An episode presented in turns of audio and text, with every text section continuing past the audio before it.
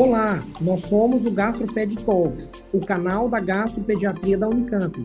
Nós somos Dr. Lucas Rocha Alvarenga, doutora Natasha Silva Sandi e doutora Maria Ângela Belomo Brandão. O GastroPed Talks é um canal sobre gastroenterologia, patologia e nutrição pediátricas, com foco em profissionais de saúde, em que vamos discutir temas e evidências atuais com base em guidelines, artigos científicos e entrevistaremos profissionais de destaque na área. Dando continuidade ao nosso tema dos tópicos quentes do Congresso Mundial de Gastrohepato e Nutro de junho de 2021, eu vou apresentar sobre esofagite eosinofílica e nós escolhemos uh, dois tópicos que foram os STEPS, né, os passos do tratamento dietético, que é um conceito novo, e os novos biomarcadores invasivos e não invasivos. Então, essa apresentação, essa discussão dos STEPs do tratamento dietético veio dentro de uma sessão que discutiu outras coisas, ah, mas a gente decidiu destacar eh, isso especificamente, que foi a sessão do ESPGAN Guidelines de esofagite eosinofílica, né, uma atualização de 2020, apresentado pelo Dr. Jorge Amil Dias. Ele começa já apresentando coisas que a gente sabe, mas que sempre vale reforçar, que existe um papel muito limitado de testes alérgicos quando a gente decide o tratamento dietético de esofagite eosinofílica. E cada vez tem mais evidência dizendo desse papel limitado. Realmente é, não é eficiente em guiar a eliminação dietética na esofagite eosinofílica. Não há dúvida de que uma dieta elementar é aquela que gera a melhor taxa de resposta né, com números que têm alguma variação, mas chega de 80% até 100% em algumas casuísticas. É, mas lógico que isso é uma terapia com a sua importante limitação, tanto em termos de custo quanto em termos de qualidade de vida do paciente. A dieta de eliminação empírica, ela é superior à dieta dirigida por testes cutâneos, e ele apresenta que a dieta dos seis alimentos ela é efetiva em 75% dos casos. Um conceito interessante que foi apresentado, mas que é uma coisa que ainda está um pouco na bancada, não está pronta para uso, é que o IgG4 específico mostrou-se em um estudo bastante discriminatório e eficaz. Mas esse IgG4 específico para alimento viria da mucosa, não é IgG4 dosado no sangue. E aí eu apresento para vocês a referência que foi publicada em 2016. Um, e a grande pergunta era eliminar quantos alimentos, e essa é uma pergunta e uma dúvida que a gente tem na prática diária. Um, foi apresentado então né, a questão de que dietas menos restritivas elas podem, elas têm o potencial de evitar a repetição da endoscopia, além de oferecer a, uma melhor, uma melhor qualidade de vida para o paciente com menos restrições ou potencialmente restrições por um tempo menor. Teve um uh, resumo, um abstract que, que foi apresentado no, no Congresso Mundial de Gastroenterologia, mostrando resultados comparáveis de remissão histológica, eliminando um alimento versus eliminando quatro alimentos. Isso, né, inicialmente em adultos. E quando a gente fala um alimento, quase sempre nós estamos falando da proteína do leite de vaca.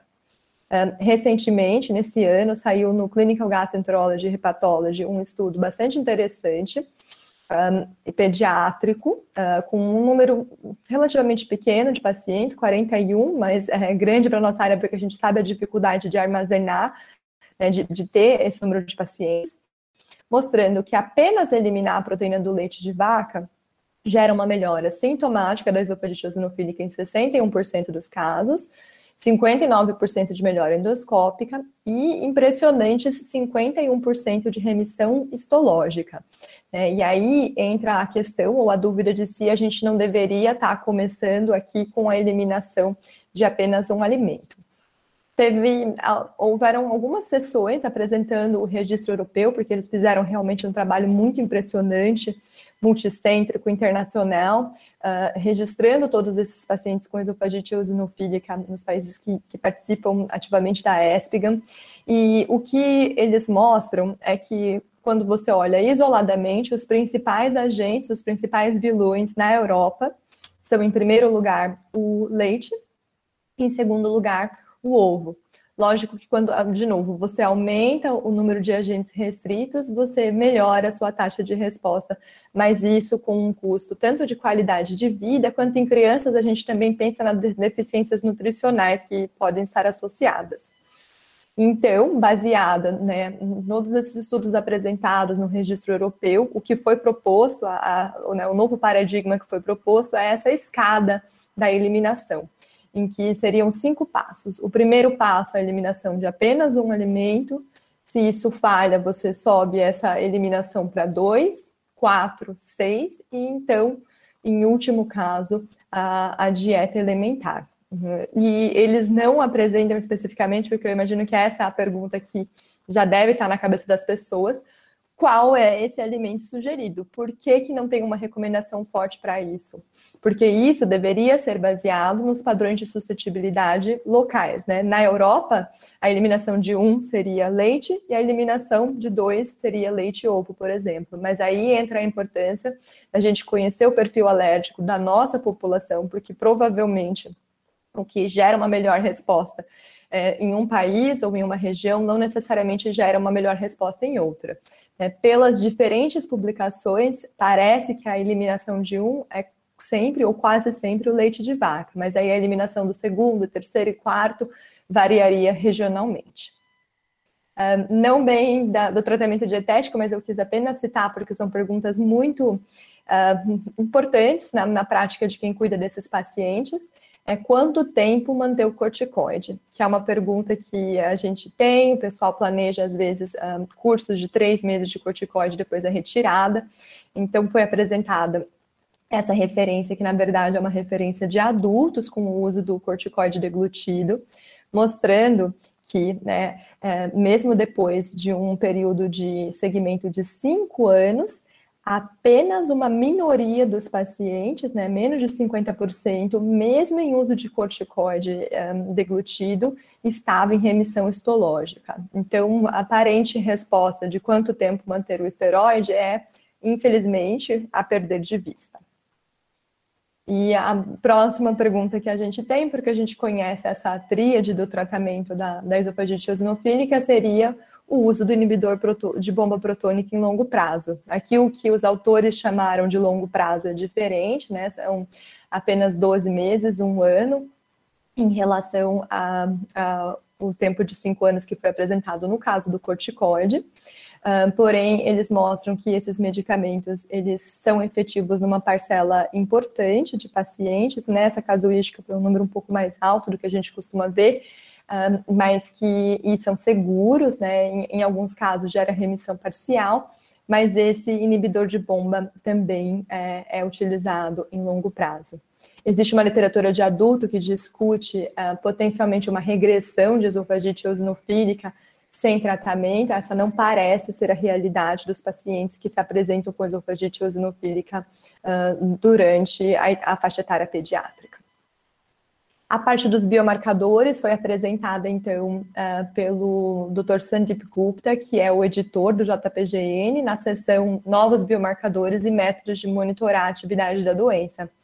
A necessidade de discutir os biomarcadores vem da correlação muito pobre que a gente conhece entre sintomas e atividade de doença, quando ela é avaliada ou endoscopicamente ou histologicamente, e uma preocupação cada vez maior com a neurotoxicidade da, da repetição da anestesia uh, na idade, né, na faixa etária pediátrica.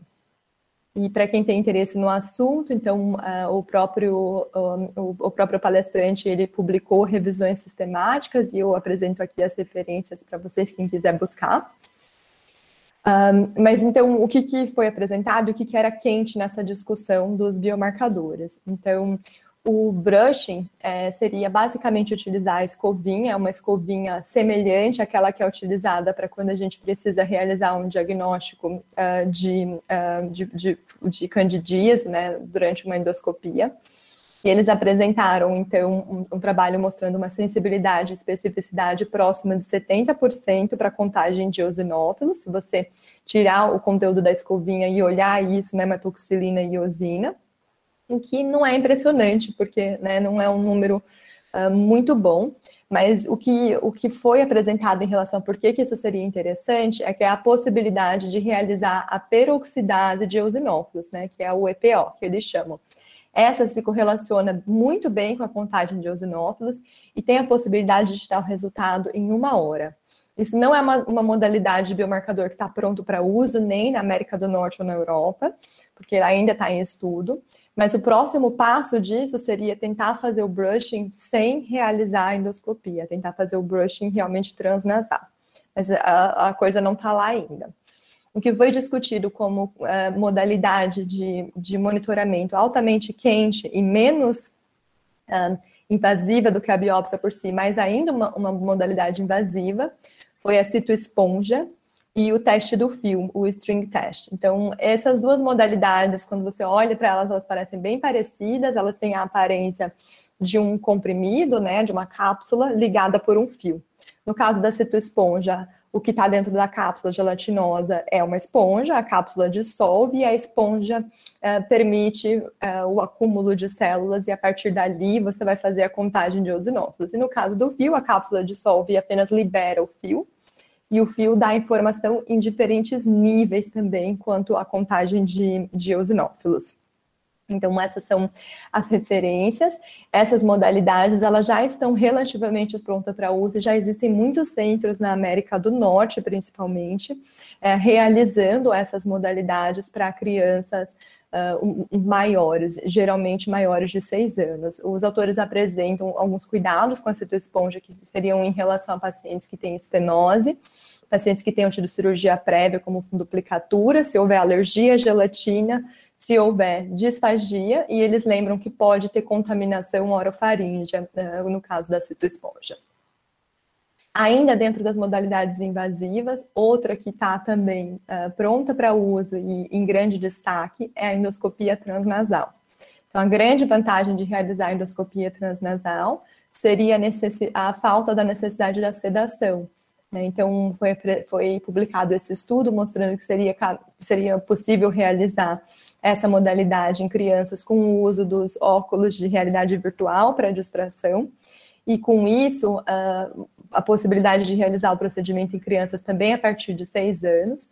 Muito importante, é, aqui seria com biópsia, é com metade do custo e um tempo curto de realização do procedimento, porque não tem tempo de recuperação da anestesia.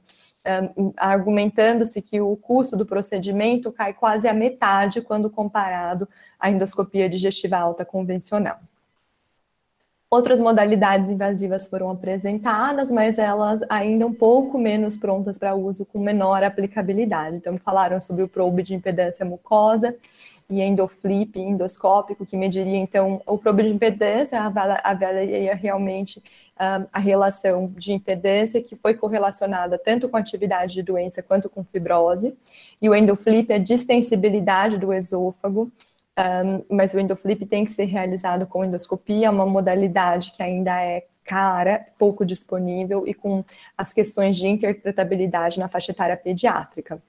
A biofotônica, uh, a endomicroscopia, ela é realizada com endoscopia, ela é uma endoscopia de altíssima resolução. Então, seria uma endoscopia que você faz um grande aumento e vê, durante um exame endoscópico, uma imagem que parece quase a, a histologia, permite a contagem de, um, de eosinófilos sem a realização de biópsia. A avaliação genética em tecido está comercialmente disponível nos Estados Unidos e ela é realizada em biópsia única, mas tem uma utilidade um pouco mais limitada, porque seria mais com o propósito de uh, tanto confirmar o diagnóstico da doença, quanto tentar realizar associações de genótipo-fenótipo.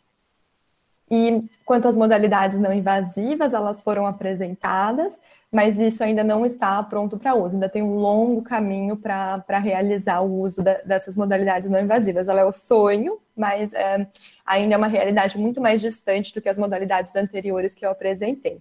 Então, eles falaram sobre três biomarcadores séricos, que é a interleucina 5, a endotoxina derivada de eosinófilo e o microRNA 21, um marcador fecal, que é a endotoxina, uh, três salivares, de novo o microRNA e as interleucinas, e inclusive apresentaram um estudo único com uh, a bromotirosina urinária, que é um marcador químico de ativação neutrofílica.